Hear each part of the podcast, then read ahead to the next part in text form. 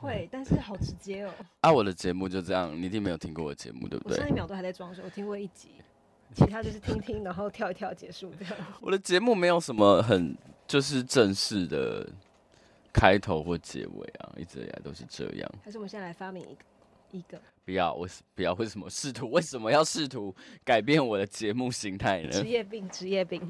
今天是我要叫怎么叫你？本名就可以了。云芳。对。哎、欸，我节目也一年多了。然后呢？你怎么都没有来过？哎、欸，这应该是你有没有邀请我的问题，不是我有没有主动询问你要不要邀。因为你去年都在国外，对不对？对啊。啊，你回来。对，我也没有邀请你。就是说要不要一起跟我来录？大概说了三四次。对。没有一次有下一步。然后我都表达善意说没有问题啊，当然可以，什么都可以配合。因为我不知道要找你聊什么。那我们今天坐在这边干嘛？就是一个好像应该要聊什么。因为我老实说啦，我身边真的。今天本来其实我们要聊的是跟朋友有关的主题，因为老实说，我现在身边交心的朋友有这么长时间的，因为我跟允芳认识也十十几年了吧，超过十年啊，真的有可以交心，或者是真的就是十二年，在我人生低谷的时候，有真的就是陪在我旁边人，好像你都没有，你有缺席过吗？你好像几乎没有缺席过，欸，我觉得去年应该缺席的比较明显，但还是有透过电话聊天。我去年也没有特别低潮啊。嗯，好像没有。去年好像是一个，我至少我记忆中，去年你好像是在一个蜕变跟往上的状态里面。我听到你的电话，主要是在说你那时候发生就是事情。对，但是过程都是痛苦的。我觉得我我现在已经进入一个。怎么讲？张曼简的感觉，张曼玉的感觉，张。OK，谢谢哦。张曼玉唱歌很难听，你知道吗？我听过。就是现在，就是一种就来吧的感觉，就是很放松的在，很放松的在面对这些阿里不达的事情。因为我今年发生的事情好像也没有比较少，但是就是。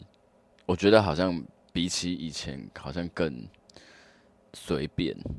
要用“随便”这两个字吗？还是你你们会觉得是更平静吗？我觉得或许另外一种解读方式会是你更 go with the flow，呃，顺流，比较不执着一点嘛。对于某些东西，你比较放下一点，或是开。我觉得，我觉得这是呃好，因为我今年有开始跟。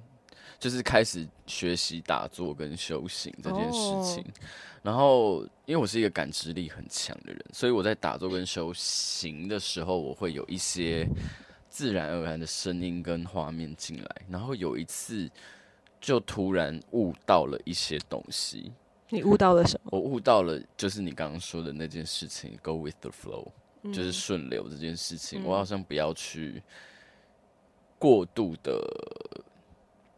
对未来有任何的想象，我觉得这件事情让，嗯、就是我当我那一天想通这件事情之后，我发觉我后面的人生就变得很顺，但是不是我的人生很顺，其实我还是一直在遇到一些很麻烦的事情，嗯，可是我变得可以更平静的去看待这些事情，然后变得可以更。不被情绪影响的去，呃，权衡利弊，嗯，去决定这件事情我要做吗？这个决定我要往这个方向走吗？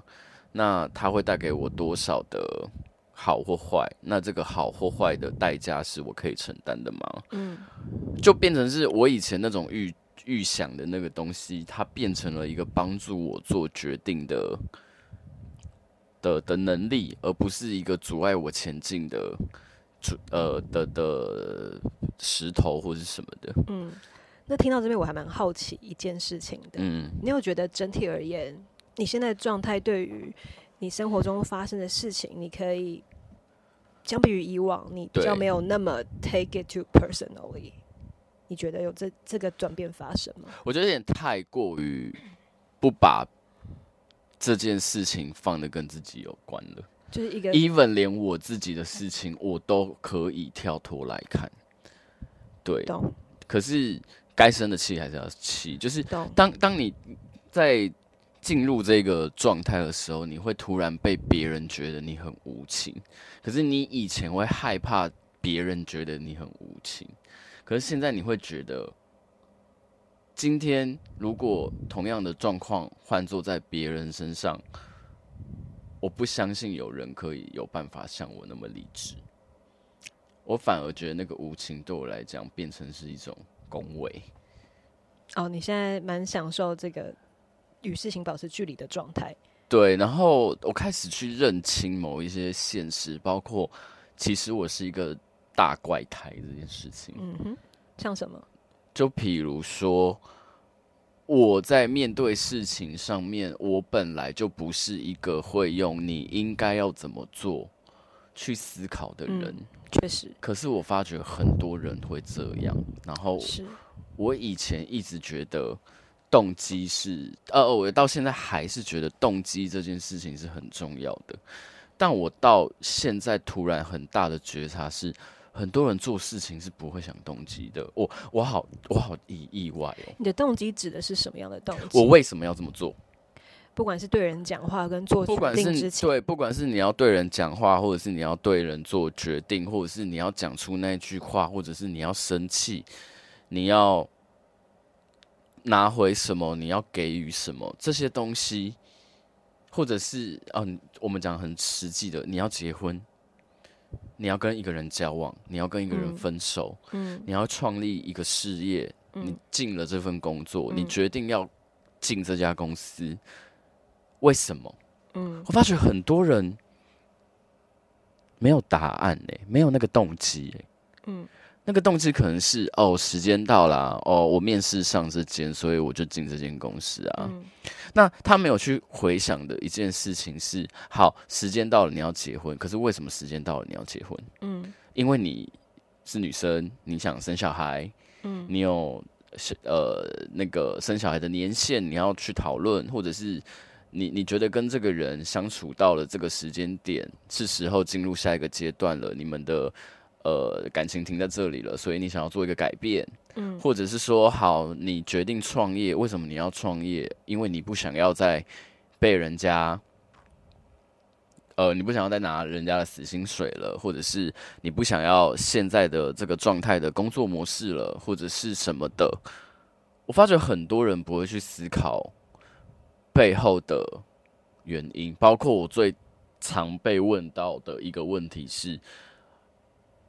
我想跟他复合，我们有机会吗？但你为什么想复合？嗯，为什么？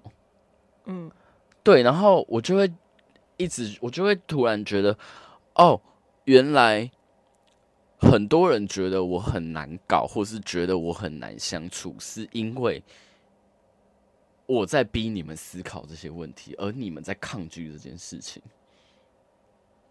哦，你真的这么觉得吗？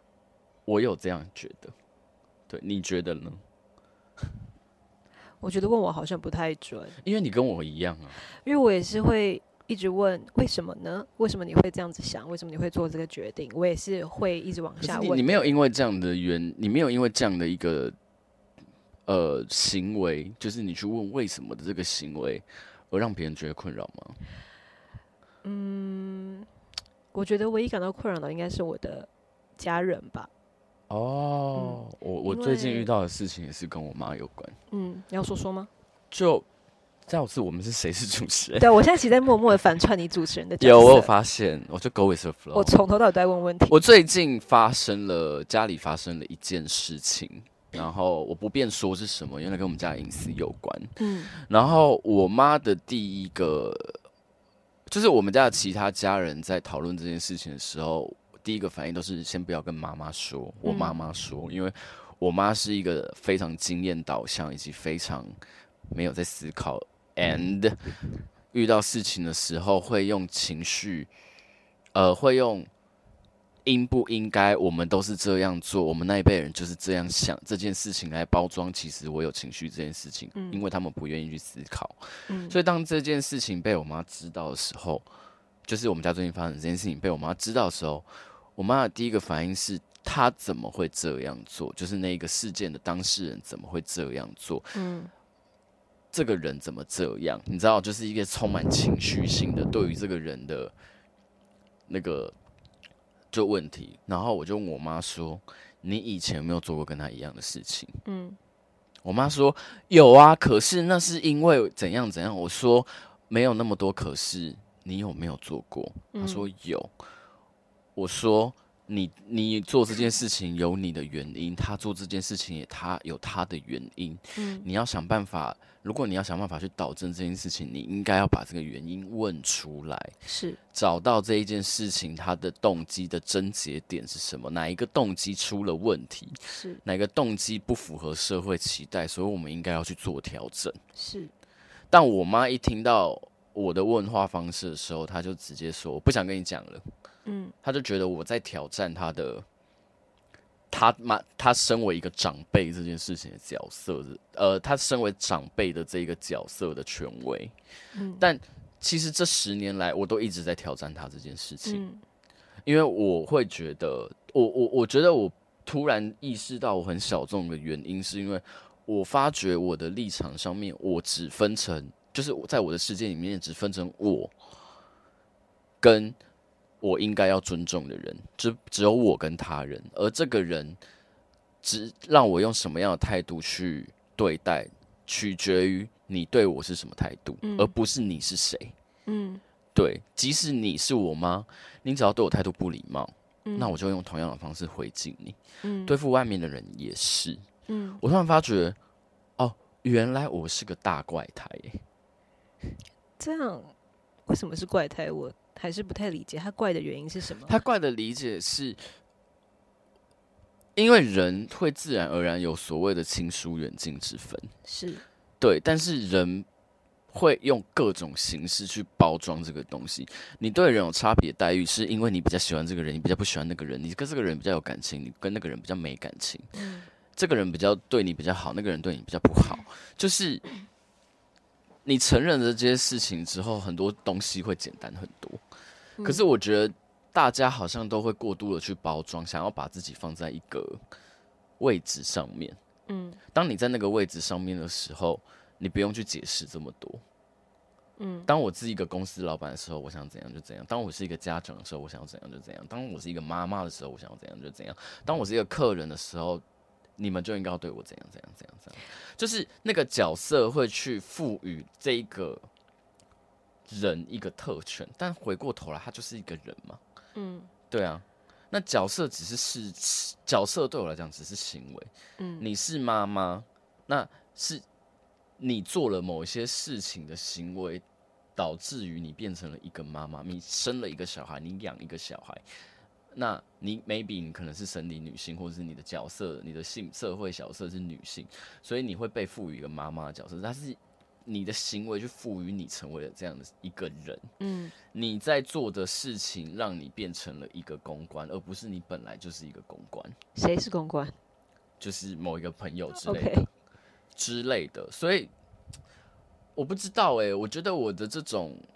思考逻辑好像蛮容易冒犯到别人的。我听到这边现在有一个问题，就是嗯，这其实在自我剖析吗？没有，是我在问你问题。这就叫做云芳的主持，云芳主持以及轩的自我剖析。我听到这边有一个问题，还蛮好奇的，就是比如说我刚在刚刚的过程中，蛮大幅度的听到。你认为多数的人都是在有某一种高度之下跟他人对话，且他们都不是会追根究底或思考他们自身做每一个决定或讲话动机的人。对，因为这件事很累啊。好，在这个前提之下说，你认为你自己是奇特的，所以你会说自己很怪，嗯，对吧？好，我的问题是。你的生活中，你现在的生活圈都是由这些人所构成的吗？嗯，不见得。所以我当我找到同温层之后，我才觉得哦，原来我们这些人是少数，当我找到了一个同质性跟我类似的人，两个同质性跟我类呃两个跟我同质性高的人，嗯，第三个的时候，我才突然发觉，我透过这个小群体去看到，哦，原来我在面对的是一个跟我一直化这么强的一个大群体，然后我觉得，嗯，我是怪胎。那你？赞不赞成？就是人跟人是有频率相吸的关系，频率相同的人。你的意思是说，我以前很常遇到这样的人，有可能是因为我以前不思考吗？不是，我完全不是这个意思。你为什么不听我讲完？哎、欸，你好，这就是有趣的地方。我还没讲完，你就先来一个自我批判。但我从我没有自我批判啦，我只是在呛你而已。刚刚在呛你，刚刚从头到尾都没有呛到我。那、啊、你说，我的问题是，嗯，这边就是我所谓的思考时间。OK，好。我的问题是，我自己是蛮相信人跟人之间是有频率的。这个频率是由大家的成长背景所构成，成长背景当然有很多种：家庭、社会、学校、你的人生经验。而在同一个频率之下的人，他们在某些语汇上面比较可以快速 get 到大家的想彼此的想法，因为他们就是相同的，比较容易理解，所以就会就会去。这样子的前提就会形成一个群体。可是当人跟人之间有群体，或是我跟你比较契合、频率比较同通的概念，对于其他群体来说，其实反言之，或许他们会认为你们这个群体也是你在批判的对象。你懂我的意思吗？你说我变成是我去批判了别的群体，意思就是当一个群体组合起来之后，一定是价值观接近的人会放在一起。那在这个前提之下，我们就会相对去远离价值观与我们相对不接近的人。嗯，这很自然。对于另外一个群体来说，比如说我们之间是因为有相同的，你说我们远离了那个群体，对于他们来说，我们是不是也在批判他们？对，就是你刚刚在讲你在批判的一群人。其实反过来，他们心中也是，或许是不同的内容，但是用同样的逻辑在批判你。他们可能或许也想的是，你为什么要想这么多？你为什么要想这么多？他们用自己的一套逻辑在思考这件事情，又或者是他们认为生活就是要简单，他们觉得这样子才是快乐的。但我们却用我他们不知道怎么刨根究底这件事情去批判他们最简单的快乐。那你觉得？哦，你觉得我在批判他们？其实我自己有想过这件事情，因为我曾经也有这样很大的痛苦过，所以我你说，身为一个全知者，也不是全知者，身为一个比较知道多的人，或者是比较有在跟自己对话的人而言，你觉得你感受到了很多东西，大家感受不到，你是很痛苦的。我不会认为别人感受不到我感受到的东西，我会痛苦，因为会认为对比来说，我一定没有感受到他们的一些事情，所以这件事情是平衡的。但是刚刚讲的比较像是举例来说，不愿意多想的人，他们或许信奉的事情就是，不管他觉得他可能在人生的经历中，这是他最后得到他生活的解法，就是他不要想那么多，因为事情没有注意。他可能之前年轻的时候尝试过去解决一些问题，可是他失败了，所以他最后决定又。那就这样子过的方式，忽略的方式，对对对对对对。然后也不能说他不愿意去承担思考带来的痛苦，而是这可能是他经历之后的结果。也可能他所谓的快乐就是不要去思考。但人在生活中某层面都在追求某一种快乐，每个人快乐的方式不一样。我们真的可以这样子？我的问题是我们真的可以这样子？我包含这个问题也是在问我自己：我们真的可以这样子去认为对方？不够吗？我反而想问你一个问题，欸，嗯，你觉得以通则性的状况而言，以你的角度而言，虽然这个问题有点矛盾，要以你的角度，可是你认为人到最后最终追求的到底是什么？我觉得每个人都不一样。我懂。我懂，我懂你说每个人都不一样的这件事情。可是，我觉得人之所以有时间感，人之所以被赋予在一个有时间感的，呃，怎么讲位置里面的时候，他势必是要前进的。嗯，那如果。你经历过，你尝试过，我我我我认同你的说法，就是有一些人他在遇到了很多事情他没有办法的时候，他最后思考得出的结论是：我忽略掉我人生中的很多事情，我这样我会比较快乐。嗯。其实我也在做一样的事情，我忽略掉我人生中很多我看见了，但是我觉得。我不应该插手的事情，或是我看见了，但是这个东西我可以不用管的事情。嗯，我放掉这些枷锁之后，我变得快乐很多。嗯，那其实我刚刚我在经历的这个过程，就是很呃，怎么讲，就是很直接的回应到你刚刚说的那一个进程。嗯，可是，但对我来讲是一种成长。嗯，不是我不想了。嗯，而是我想过之后，我决定我不用。嗯，那个了，所以我就不用再去思考这之后的事情了，嗯，因为我已经在某一个时间点决定要跟这件事情做一个切割，嗯，或者是我觉得那那个事件发生的维度跟空间已不再是跟我有关，嗯，我不不，我选择不去跟这个东西做连接，嗯，对，但是我觉得那跟我在。保持疑问的那一件事情有点不一样，就是我觉得人是有时间感的。那如果你在这个过程中，你经历过，你思考了，你决定了这样的一个生活方式，这样的一个思考方式，这样的一个行为模式，是你越来越舒适的状态的时候，那我觉得很 OK 啊。嗯，可是。我自己觉得我会很小众的原因，是因为我觉得大部分人都还逃脱不出一个一直抱怨、不停的不思考，然后不断的就是在同样的回圈里面打转的人生。嗯，我就会觉得那时间对你们来讲，到底它的意义在哪里？嗯，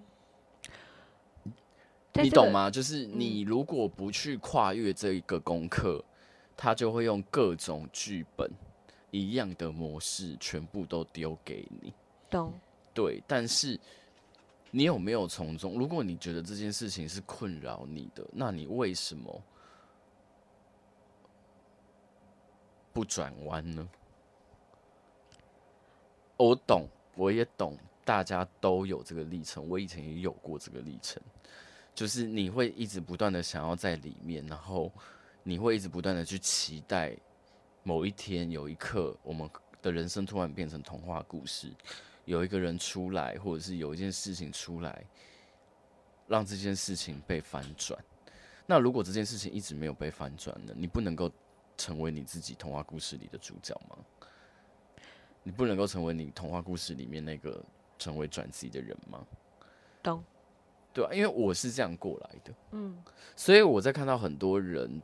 包括那一些可能在世俗成就上面，或者是在年纪的经历上面比我还要丰富的人，而他们都还是停留在那样的一个回圈里面的时候，我的那个批判感会不由自主跑出来？那我觉得他会延伸到一个，好像是整段讨论，现在要进到一个，好，我想一下。我觉得刚刚这样听下来，其实整件事情最大的关键是在于如何把力量赋予你自己。你要如何，就是，嗯，你跳好，你跳了一个好大一步。没有，因为我听起来就是这样，就是该怎么讲呢？就是比如说，当人们在困难里面跟困境里面的时候，其实首先要首先要先意识到我在困境里，在困境里，对，你要病识感，再来要意识到我能否改变这个困境。然后通常呢，一般来讲，当然你知道，小时候爸妈帮你解决问题，嗯，然后再来就是有师长，然后进公司之后还有上司，还有同才，还有同才。所以通常在解决问题的时候，只要是涉及人际上的交流，或是一个专案，或是一个需要合作的项目，他只要涉及群体，嗯，都不会是要独自解决问题的人。对。可是呢，只要关系到自身情绪。状态、目标这些点点点的问题，就会回到你刚刚讲的：为什么你都不知道你的动机是什么？这些东西只有你自己可以解决。可是这件事情并不是那么多人都意识到的。啊、然后他第一步可能就是他不知道自己在那个困境里面。他或许不觉得、嗯，我觉得他们知道。他们或许有些人知道，有些人不知道。而知道的人，他们或许还是会期待别人可以给他一个解答，因为在过程中没有被。Trend 说你要去独立解决属于你人生自己的问题，但这些人就会变成别人人生中的枷锁啊！因为我们也都曾，我不知道你啊，我有很强烈意识到我自己曾经是别人人生中很重的枷锁，因为那个过，你会把过度的投射跟期待放到别人身上。当一个人对你伸出援手的时候，你就会死抓着那只手不放。嗯，那我这边就要问，我觉得最重要的问题。你怎么意识到自己是有力量去改变事情的人？然后你你怎么把这些力量赋予回你自己身上的？